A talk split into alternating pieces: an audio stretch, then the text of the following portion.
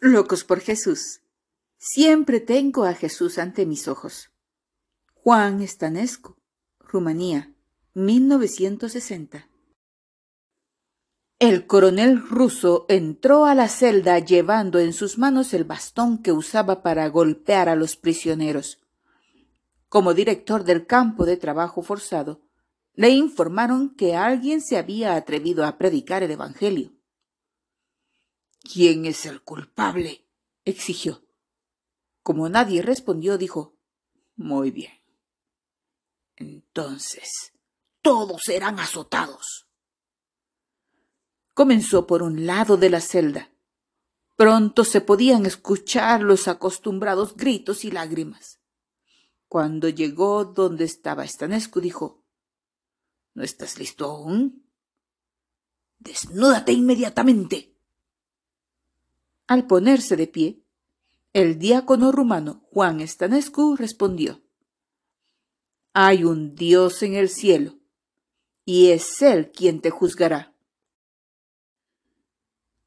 Con esta declaración, Juan marcó su destino. Todos sabían que seguramente lo golpearían hasta la muerte. Hubo un repentino silencio. En ese preciso momento entró un guardia diciendo Coronel Albón, lo necesitan urgentemente en la oficina. Unos generales de alto rango han venido desde el ministerio.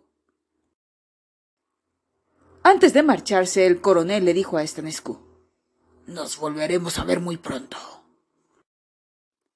Sin embargo, las cosas no resultaron como el coronel las había planificado. Los comunistas se odian entre sí y se encarcelan mutuamente sin tener razón alguna. Y los generales habían venido precisamente a arrestar al coronel.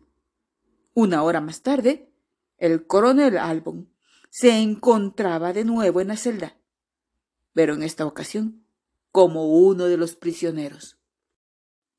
Muchos de los presos cayeron sobre él con el propósito de lincharlo. Pero Stanescu salió en su defensa, cubriendo con su propio cuerpo al vencido enemigo. Él mismo recibió muchos golpes mientras intentaba proteger al verdugo de los golpeados prisioneros. Estanescu era un verdadero sacerdote, un real sacerdote.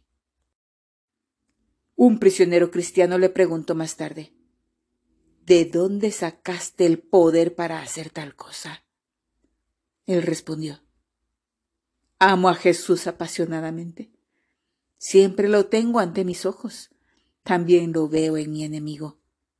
Es Jesús quien evita que haga cosas peores.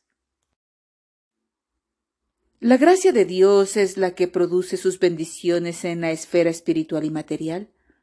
Como hijos suyos, no tenemos que ser golpeados por las tormentas que afligen al mundo.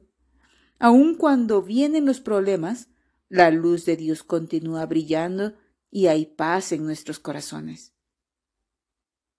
Olvidando ciertamente lo que queda atrás y extendiéndome a lo que está adelante, prosigo a la meta al premio del supremo llamamiento de Dios en Cristo Jesús. Así que, todos los que somos perfectos, esto mismo sintamos, y si otra cosa sentís, esto también os lo revelará Dios. El apóstol Pablo, martirizado en Roma el año 65 después de Cristo. Filipenses 3, versículos 13 al 15.